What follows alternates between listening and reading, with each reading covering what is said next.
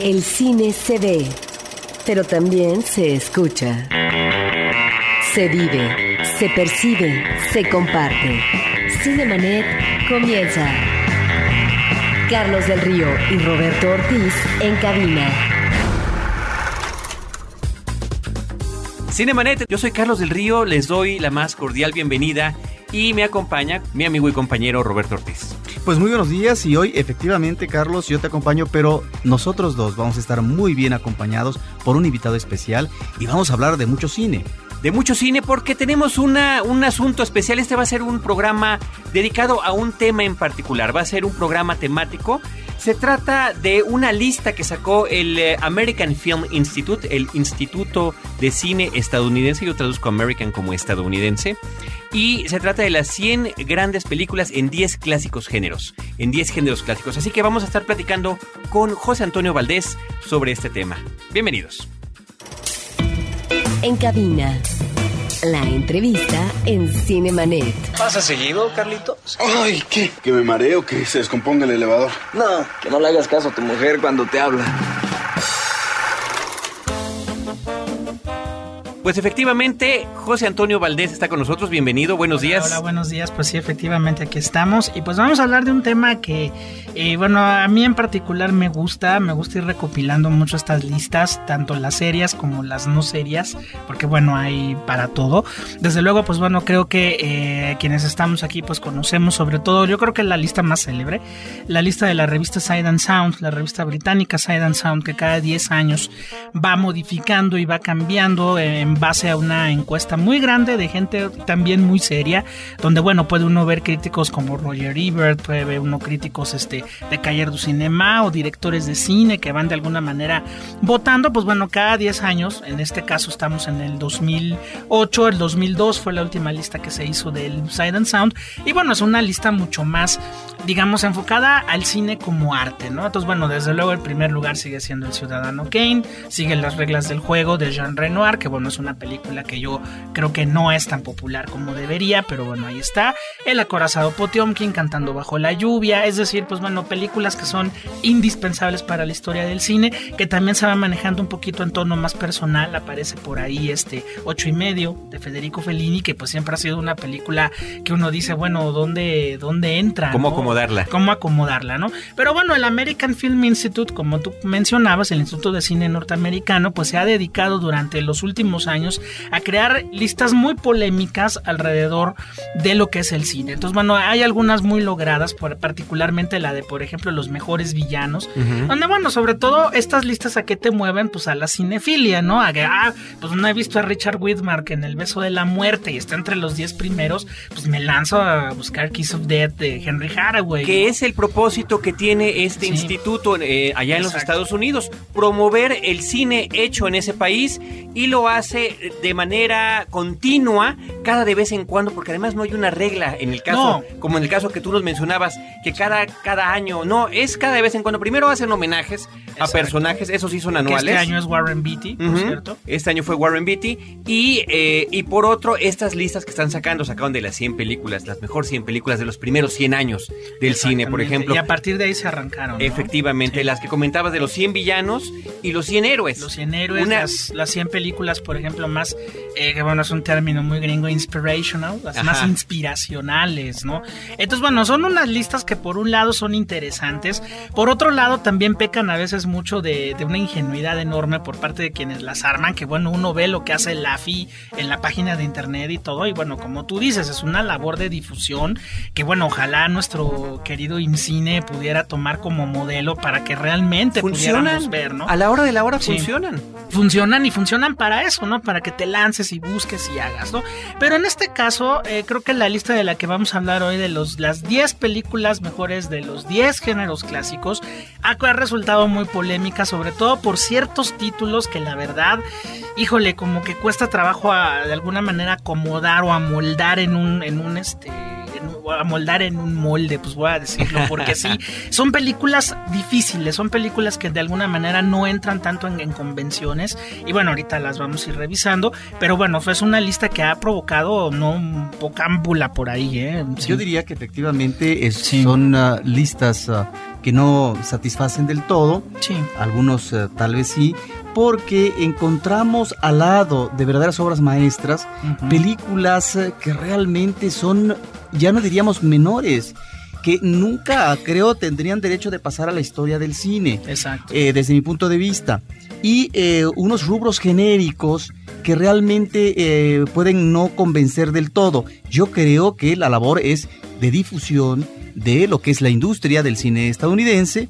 ¿No? Exacto, Y que es una especie, no sé si decir de apología, pero que encontramos efectivamente, ya lo veremos en los comentarios más adelante, cuestiones muy contrastantes. En ese sentido, eh, estas listas ah, de Science Sound resultan, por supuesto, más ah, eh, en la vertiente de lo relevante en la historia del cine que han ah, eh, marcado, digamos, si no un parteaguas, un momento definitivo en tal o cual época, porque, de acuerdo a las menciones que tú has hecho, son eh, muchas de ellas eh, películas que nos remiten muy al pasado.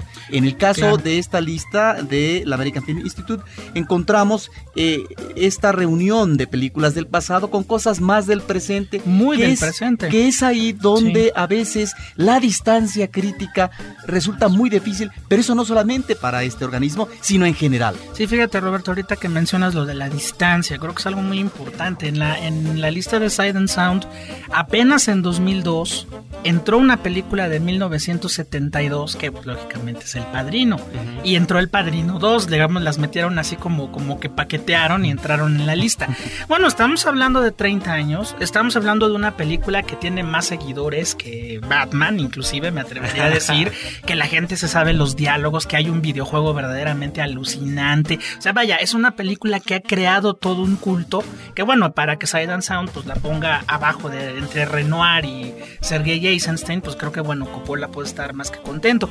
Pero aquí, por ejemplo, en la lista, no adelantándome un poco, pero por ejemplo hay una película como Buscando a Nemo en una de las listas del género de animación que dice uno, bueno, son cinco años y por ejemplo en ese rubro y en el otro rubro que dices de películas que por ejemplo no deberían pasar a la historia de ninguna manera, pues bueno, entre la lista de las películas sobre deportes aparece este Caddyshack, Los Locos del Sí, Golf sí, sí. y hasta Tremendo. Jerry Maguire que bueno, Tremendo. es verdaderamente este pasmosa, ¿no? Pero bueno, vamos a hablar. Vamos a hablarlos poco a poco. Y yo termino de presentar a José Antonio Valdés porque quienes eh, escuchan Cinemanet seguramente habrán notado que es uno de nuestros invitados consentidos, recurrente. A veces no viene tan seguido como quisiéramos, pero aquí está con nosotros, es un buen amigo. Él es Gracias, investigador cinematográfico y también, entre muchas otras actividades que tiene, tiene la cuestión de la- los comentarios cinematográficos en el noticiero matutino del Canal 11. Exactamente. Todos los viernes a las A las 6.50 de la mañana. Yo sé 6:50 que es difícil, mañana. pero No, acompáñenme. regresando, cuando ustedes regresen de hacer ejercicio, prenden la tele y ahí va a estar José Antonio Valdés el viernes comentándole lo que habrá de estrenos en el fin de semana. Exacto. Quienes están al pendiente de la televisión. Así que, de verdad, Pepe, muchísimas No, gracias, a ustedes. por acompañarnos nuevamente. Y a propósito de la crítica que también estamos haciendo hacia este tipo de listas, la pregunta para nosotros mismos sería, ¿y entonces por qué comentarla? Yo creo que cada quien podrá dar alguna respuesta sobre esto. Si son listas con las que a veces no estamos de acuerdo, ¿por qué importa comentarla, Roberto? Porque siempre tenemos ah, ese gusanillo de reunir nuestras mejores experiencias en la sala oscura. Eh, no es, ah, digamos, ah, excepcional que, digamos, esta película cuando nos fascina, cuando nos envuelve y realmente salimos eh, del cine y queremos inmediatamente volver a verla, tal vez al día siguiente si es que está en cartelera o en una semana, etcétera. Digo, eh, hemos eh, visto películas más de 5 o 10 veces y realmente nos consideramos no propiamente eh, cinéfilos de cepa, pero sí de hueso colorado en el sentido que nos gusta mucho el cine y que a veces nosotros mismos mencionamos, esta me la llevaría a una isla desierta si es que esa fuera mi condición, ¿no? de tal manera que existe este tipo de trivia, este tipo de manejo, no es un concurso ni mucho menos, eh, de avisorar qué cosa es lo más importante y si nuestros gustos se acercan a esto que los críticos han definido como lo mejor de la cinematografía. Exacto. Y bueno, en mi caso, eh, yo le podría decir que de alguna manera, si estamos hablando de difusión, pues creo que es importante que quienes nos gusta el cine y quienes hemos estado en esto, pues prácticamente toda nuestra vida, pues podamos decir, ya que el AFI se está de alguna manera encuerando, se está mostrando pues bueno, estamos hablando de difusión, este es un programa que difunde el cine, bueno, malo y del que sea. Entonces yo creo que, bueno, pues ya que surgió una lista y sobre todo de algo que es particularmente importante a nivel industrial, Carlos y Roberto, que son los géneros cinematográficos. O sea, los géneros cinematográficos eh, son realmente la herramienta con la cual la gente se mete al cine. O sea, no se meten a ver a Bergman, no se meten a ver a Greenaway, bueno, no, a lo mejor nosotros sí, pero la gente va a buscar a los vaqueros, a los musicales, a los monstruos, a los extraterrestres, y bueno, estamos haciendo referencias a la ciencia ficción, el musical, el western, ¿no? de alguna manera fue una herramienta que, por ejemplo, de, en la peor época, una de las peores épocas de los Estados Unidos, que fue la depresión en los años 30, pues fue la manera como Hollywood se ganó a la gente y se convirtió en el brazo derecho del presidente Roosevelt que por un lado trataba de alimentar a la gente y por el otro lado diviértanse viendo los musicales de Bosby Berkeley, los musicales de Fred Astaire. Ahí está La Rosa Púrpura del Cairo, que creo que es una película que trata muy bien ese momento. O asústense de su situación con Drácula, Frankenstein y todos los monstruos de la Universal. Los norteamericanos, que es algo que en México jamás se entendió y los productores jamás quisieron eh, adoptar, pues tomaron el cine, el cine de géneros de esa manera. Entonces, bueno, surtes una especie de menú muy rico de quien quiere ir a llorar, pues se puede meter a ver un melodrama quien quiera ver cuestiones de ciencia ficción va a tener su dotación. De repente, pues los géneros, y ustedes lo saben muy bien, suben y bajan, desaparecen, se reinventan. Se mezclan, eh, además. es muy difícil muchas veces poder catalogar una película. Porque ya no hay género puro en los últimos años. Eso, el, el híbrido, lo que son los híbridos o esta transmutación de géneros, que bueno, pues creo que un ejemplo muy logrado sigue siendo Blade Runner, donde pues, el cine negro se mezcló con la ciencia ficción para dar lugar a una película realmente excepcional pues creo que de alguna manera, ya que se están encuerando, regreso al mismo término, pues bueno, hay que decir porque estas 10 películas y de alguna manera, pues dar a entender estas 10 películas, yo siento qué significan para nosotros tres. Creo que sería un programa Bueno, buena, buena respuesta, buena respuesta. Muchas la tuya. Yo creo que es importante que nosotros comentemos lo que, lo que de alguna manera el, eh, el país que más medios tiene para producir cine, pero sobre todo para venderlo, y que además, además de todo el marketing que tiene cada compañía, tenga un brazo del gobierno de su país que se dedica también a promoverlo, bueno, que hagamos un análisis como, como especialistas que, que, somos, como amantes, sobre todo como amantes. Yo ahí mezclo un poquito la respuesta, Roberto, me sumo también a lo que tú comentabas, ¿no? Como cinéfilos, ¿qué opinamos de estas listas? ¿Por qué tal cinta debe ser o no debe ser la primera? Así que, ¿qué les parece? Sí, porque ya es mucho suspenso y el público estará a la espera del comentario. Si de una vez arrancamos, voy a dar rápidamente, eh, primero, cuáles son los 10 eh, géneros que tenemos, que son los que menciona la lista de los, las 10 clásicas, de los 10 géneros clásicos, y son animación, comedia romántica, que de ahí de entrada ya empezamos con el primer eh, híbrido, western, películas del oeste, deportes, misterio, fantasía, ciencia ficción, gangsters, épicas, que no sé si eso en particular sea un, un género o una forma de hacer cine, y después el creo que el más cuestionable de todos, el drama de juicio o el drama de corte. Tribunal. El drama de tribunal. Ellos le llaman courtroom drama. Así que vamos a arrancar con la primera, parece que viene en orden alfabético sin querer. Animación. Animación. Animación. De 10 al 1, del 1 al 10, ¿qué recomiendan? Pues, como ven ustedes. Del 10 al 1, así, para que siempre haya la emoción de cuál es la número 1. Bueno, ya mencionabas, Pepe, te adelantabas con eh, Buscando a Nemo. Buscando a Nemo. Que es la número 10. Una película que creo que es muy buena cinta, creo que es una película entrañable, pero de ahí a decir que está arriba de muchas otras que, que han... Eh, digo, además es una larga historia desde los años 30 en los que hay largo, largometrajes de animación. No, vaya, yo hubiera tumbado a Nemo y hubiera puesto a Wally. Creo que es infinitamente Por ejemplo, sí, pero tal vez Wally todavía no estaba. Bueno, sí, Me parece que Wally aparecerá en la próxima lista. Es ya una película fundamental en el cine de animación, es una de las grandes obras en los últimos años. Sin embargo, creo que esta, realizada cinco años antes por el mismo director, Andrew Stanton, eh, es una muy eh, interesante película que está remitiéndose a una problemática de una familia que no existe como tal, solamente el padre que se vuelve sobreprotector con el hijo, un pececito, y un periplo, eh, digamos, que tiene que manejar el padre para rescatar al hijo. En ese sentido es eh, una película de iniciación y el manejo que se hace técnicamente creo que fue formidable a propósito de los colores que se debían de manejar, las texturas, eh, lo que era eh, el sedimento de, de- de la tierra, digamos, en el mar. Creo que hubo un trabajo de experimentación importantísimo que se llevó eh, varios eh, años, de tal manera que cuaja una obra que me parece importante dentro del cine de animación de los últimos años. Eso sí, eso sí, también yo estoy de acuerdo, muy bien. El, vaya, el número 9, Cenicienta.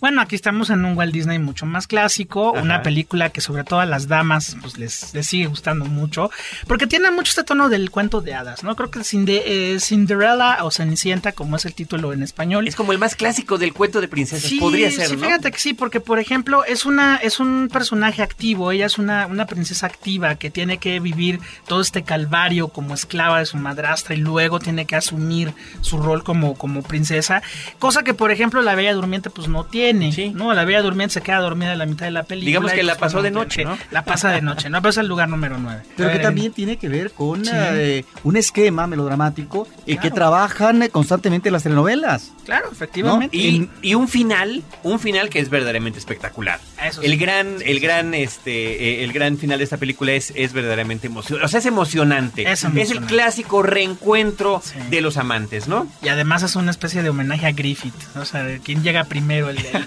la, la madrastra o la zapatilla. Realmente es muy buena, es padre. Número 8 es Shrek.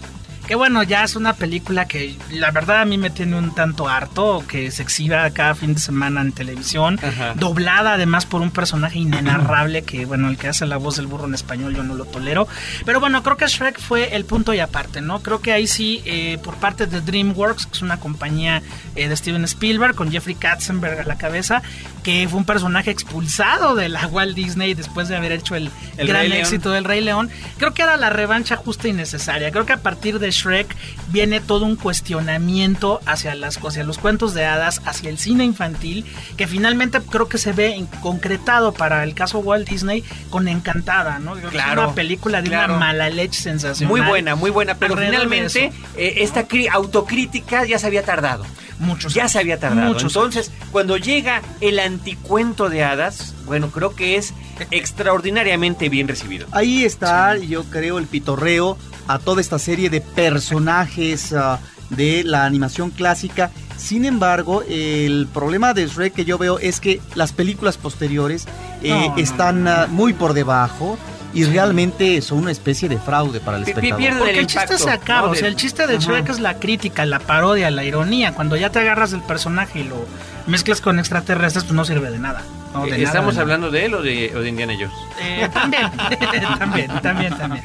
Muy en bien. el número 7, La Bella y la Bestia, que bueno, yo verdaderamente es una película que me encanta. Fue de las primeras películas que mezclaron además ya animación digital con animación convencional. Y, y que pertenece a la nueva ola, a este nuevo respiro que a partir de la película anterior, La que es La Sirenita, Sirenita, eh. dio vida nuevamente a los estudios de Disney que ya no sabían qué hacer. Creo que antes de, de, de si La Sirenita había sido Bernardo y Bianca en Cangurolandia o alguna de estas películas, Sí, mucho, mucho menores. No, pero todavía en una línea de historia clásica que está Exacto. muy bien armada y que además en paralelo del espectáculo del cine con los montajes eh, de, la, de la obra musical, pues han dado magníficos resultados para el público y también eh, dividendos en taquilla. Sí, en México estamos viendo actualmente una nueva reposición de La Bella y la Bestia con mucho éxito y con toda la parafernalia que de alguna manera nos está remitiendo a esta fantasía eh, en la escenografía que, a la que nos invita esta película. Creo que ahí la- el, lo fundamental en el caso de La Bella y la Bestia es que Walt Disney le cayó el 20 como compañía que tenía que hacer musicales.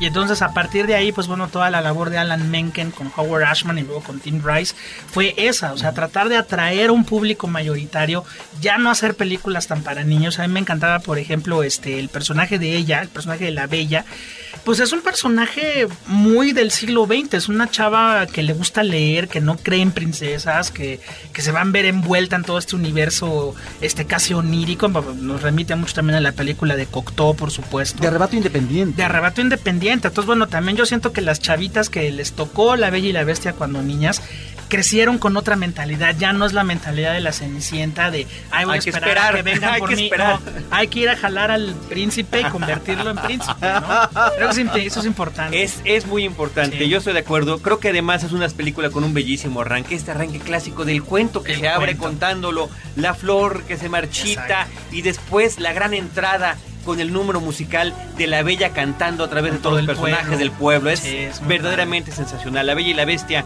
en el número 7. El número 6 es otra película entrañable. Y además es- esa sí es una película histórica, o sea, el primer largometraje hecho en animación Digital. tridimensional digital que es Toy Story. Toy ¿no? Story. El inicio de Pixar en las ligas mayores. ¿no? y que es verdaderamente impresionante, sobre todo por, eh, de- por una parte lo que mencionas, o sea, el aspecto técnico. Pero Sí. ¿qué, ¿de qué sirve la técnica si no hay una buena anécdota, no? Exacto. Yo quisiera pensar que muchísimos años antes que Chris había adelantado, cuando cantaba que a las 3 de la mañana los juguetes se ponen a bailar. Pero bueno, tendría que ser el cine de Pixar combinado con la mercadotecnia de Walt Disney para poder traernos una historia increíble que también nos habla del, de géneros, porque estamos hablando del juguete clásico contra el juguete de ciencia ficción, del western contra el juguete espacial Exacto. y de eh, la forma en la que cada, cada uno de estos personajes se puede interpretar a sí mismo. Se rompe con lo que es también esta tradición del manejo del juego por parte de estas historias clásicas y en donde encontramos esto que tú mencionas, Carlos, que es el juego de una tecnología diferente, moderna, que se introduce efectivamente aquí y que crea también un conflicto. En el fondo es eh, esta situación de el niño que logra eh, incursionar en la fantasía a través de estos juegos con eh, los juguetes que tiene a la mano y que le regalan y que eh, realmente fue una película que eh, logró cautivar al público infantil. Exactamente. Bueno, el número 5 hay otro experimento sensacional que es Fantasía. Una película que, bueno, a Walt Disney le costó casi su carrera en su momento. Una película que tiene muchos puntos que no, no la hacen para niños. En primer lugar, una película que mezcla música clásica con animación, que en su momento fue una eh, verdadera ofensa para los este, castos oídos y castos ojos de muchos espectadores. Por otro lado, una película que dura dos horas, que para un niño realmente puede llegar a ser muy pesado. Pero por otra parte, una, eh, digamos, de estas películas donde se nota que Walt Disney, pese a lo reaccionario y lo este, ultra conservador que era, Ajá. también tenía ese ánimo de experimentar, ¿no? Y creo que, bueno, pues ahí hay grandes momentos, particularmente estos momentos que tienen que ver con, por ejemplo, la- el rito de primavera de, de- de Igor Stravinsky. Te- No me refiero a los hipopótamos que bailan y todo, porque eso es, Es lo que la ridículo. gente se acuerda. No, pero por ejemplo, este final con una noche en la árida montaña, con este demonio, en una orgía de, de arpías y de cadáveres y de todo, y terminas con el Ave María de Schubert. O sea, vaya, realmente Walt Disney había eh, o tenía una psique muy torcida. Y se propuso hacer una película que, pues bueno, sigue siendo una película única en el género de animación. Que curiosamente, cuando pasa fue un fracaso comercial. le fue un fracaso. fatal, eso hay que, hay que fatal. mencionar, por eso mencionabas tú Casi que por le poco cuesta le cuesta la carrera, ¿no? O sea, si no hace Dumbo, realmente hubiera quebrado Walt Disney, ¿no? Porque llevaba dos fracasos al hilo. O sea, eh, Pinocho, que por ahí también la vamos a mencionar seguramente, está en el número dos.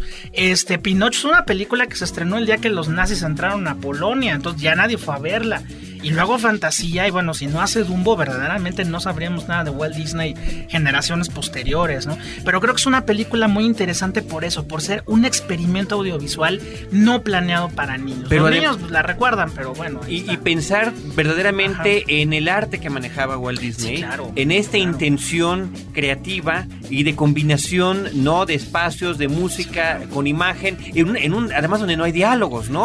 O sea, esa es, esa es la gran apuesta, el gran riesgo y que finalmente muchos años después es reconocida como, como una obra de arte. Claro. Ahora, eh, los antecedentes están, pero básicamente en el cine con actores.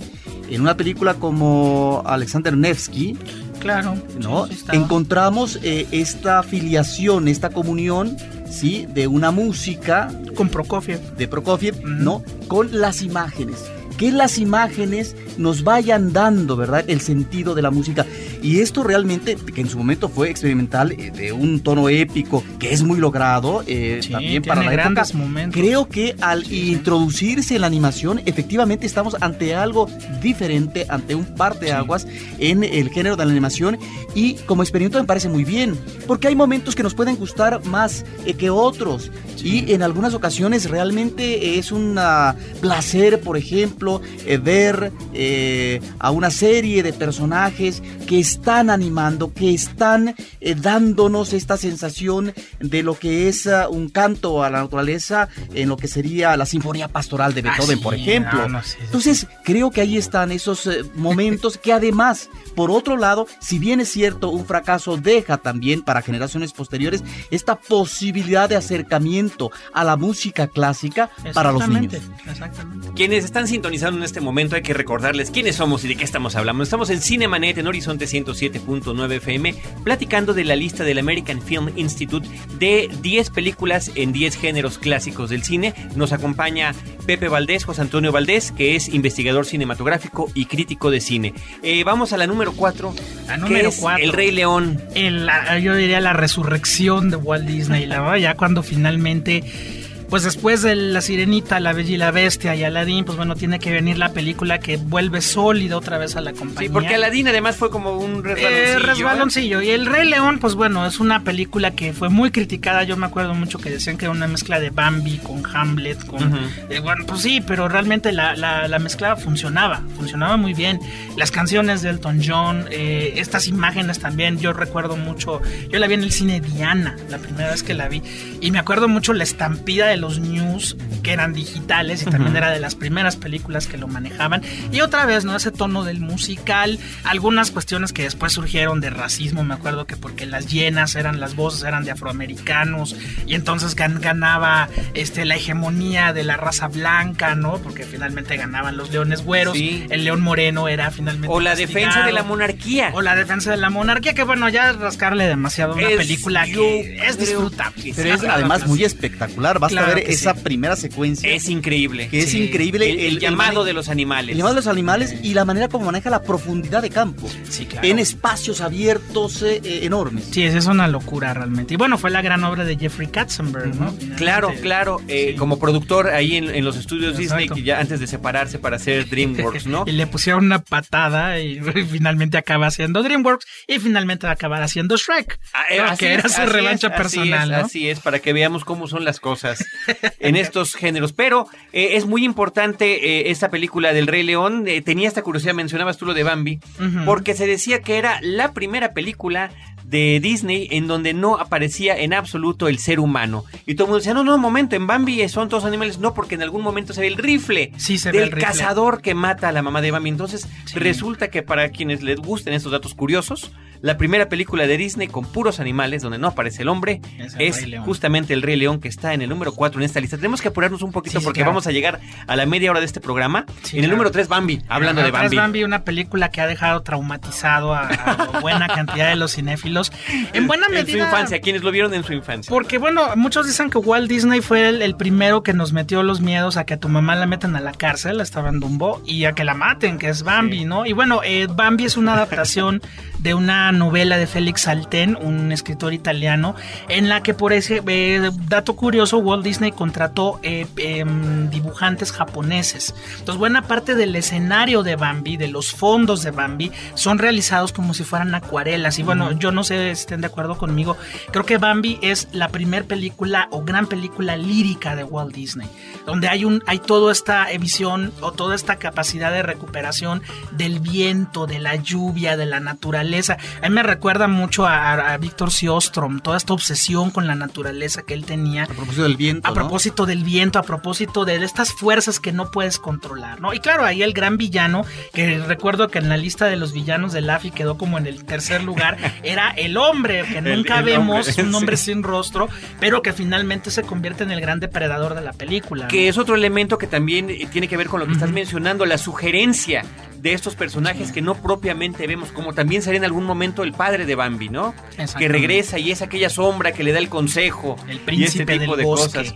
Y nada más, perdón, me, me acordé de otro detalle. Eh, mencionabas tú el miedo de que, metan, de, que, de que muera tu mamá, el miedo de que tu mamá la metan en la cárcel en Dumbo, y en el Rey León era ver la muerte de tu Claro, padre, ¿no? y además por tu que tío. también era, digo, ya, ya Walt Disney, claro, claro, Se- claro. se complicaba claro. un poco el asunto. Sí, Sí, en ese sentido era un gran atentado. Hay Sí, una claro, eran como esta donde se- Claudio, eran Claudio y el rey Hamlet, ¿no? Claro, sí. En el número dos, pues está nada menos que Pinocho, que bueno, pues sí, fue la, la película, sobre todo artísticamente creo que es un gran logro. Yo invito a todo el mundo que la vuelva a ver, sobre todo en el, en el DVD que salió espléndido.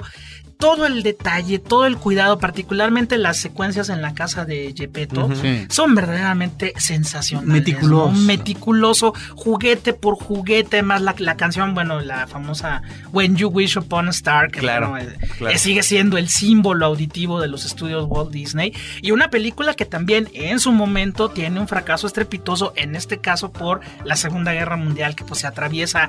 Hitler tuvo a, a bien invadir Polonia un día antes del estreno y pues bueno, la gente realmente estaba muy preocupada, Preocupada y pues no cosas. querían ver este realmente un cuento para niños. Y en el primer lugar, curiosamente, estamos este hablando de una lista que si se fijan ustedes no ha metido eh, películas de otros animadores como Max Fleischer, como Don Bluth, este DreamWorks pues nada más tiene una mención, que es el caso de Shrek. La gran mayoría es Pixar y Walt Disney, ¿no? No está Miyazaki, no están este, bueno, varios que yo creo que deberían de estar. Pero bueno, curiosamente el número uno pues es la primer película animada en largometraje en los Estados Unidos, que es Blancanieves y los siete enanos, ¿no? Que aquí habla mucho del AFI de finalmente como reconocer, bueno, sí está Pixar, sí está esto, sí está DreamWorks, pero, finalmente la número uno es el origen del cine de animación norteamericana. Y además la primera apuesta por hacer eso, porque también Claro. tam- es en otra ocasión en que a Walt Disney Ah, también sí, casi le cuesta todo lo que tenía. Empeñó hasta la, la vida. pues, atreverse a poder hacer una película de más de una hora de duración. Sí. animada para un público infantil, el trabajo que significó y que además la, la manera en la que está contada termina ser de ser la, lo que se convertiría en fórmula Y además para los algo- estudios. Además algo que, por ejemplo, ahí encontró muy bien Walt Disney hacia dónde podía dirigirse, porque si uno recuerda a Blancanieves y al Príncipe, son dos papas fritas, o sea, no, no hay mayor cosa que decir de ellos, pero las personalidades de los siete enanos es lo que te jala la película. Y bueno, la gran villana, La esa gran villana. sensacional. Ahí es donde ¿no? encontramos estos personajes femeninos como villanas Sí. que después se van a ver en otras películas que son excepcionales. Claro, Que- maléfica en la Bella Durmiente. la Bella ¿no? Durmiente, sí. Transformada en ese dragón. O sea, creo que, que son imágenes que a nadie se nos han olvidado, ¿no? Y, la, y, y el Sí. intercalar a lo largo de la historia las canciones. Exacto. Que pueden ser románticas, que pueden ser de broma, que pueden ser curiosas y que hace que resalten las personalidades de estos. Bueno, empezamos con esta película en la que cada uno de los siete enanos, su nombre es su personalidad, ¿no? Sí, o sea, la fórmula se establece en esta película y con esto llegamos, como decías, Pepe, a la número uno de las películas De animadas animación. y también estamos llegando a la primera media hora de Cinemanet, lo cual puede preocuparnos porque habíamos eh, nos habíamos empeñado en hablar de 100 películas y llevamos Ilusos. 10 en la primera hora. Ay, en lo que decidimos qué vamos a hacer, vamos a, lo que llamamos el, el intermedio de Cinemanet. Con nosotros regresaremos. De la guerra norteamericana contra las drogas, un indio aymara llamado Evo, acompañado por una tropa de cocaleros, atraviesa los Andes y el Amazonas en jeans y zapatillas, encabezando una contienda histórica para convertirse en el primer presidente indígena de Bolivia. Cocalero. Y este levantamiento del pueblo jamás lo van a parar, nunca le van a parar. Un documental de Alejandro Landes. Escribe a promociones@cinemanet.com.mx y acompáñanos a la premier con el director el lunes primero de septiembre a las 7.30 de la noche en Cineteca Nacional. Cine de historias reales, solo con Canana Films y Cinemanet. Los créditos ya están corriendo. Cinemanet se despide por el momento. Más en una semana. Vive cine en Cinemanet. Frecuencia cero. Digital Entertainment Network.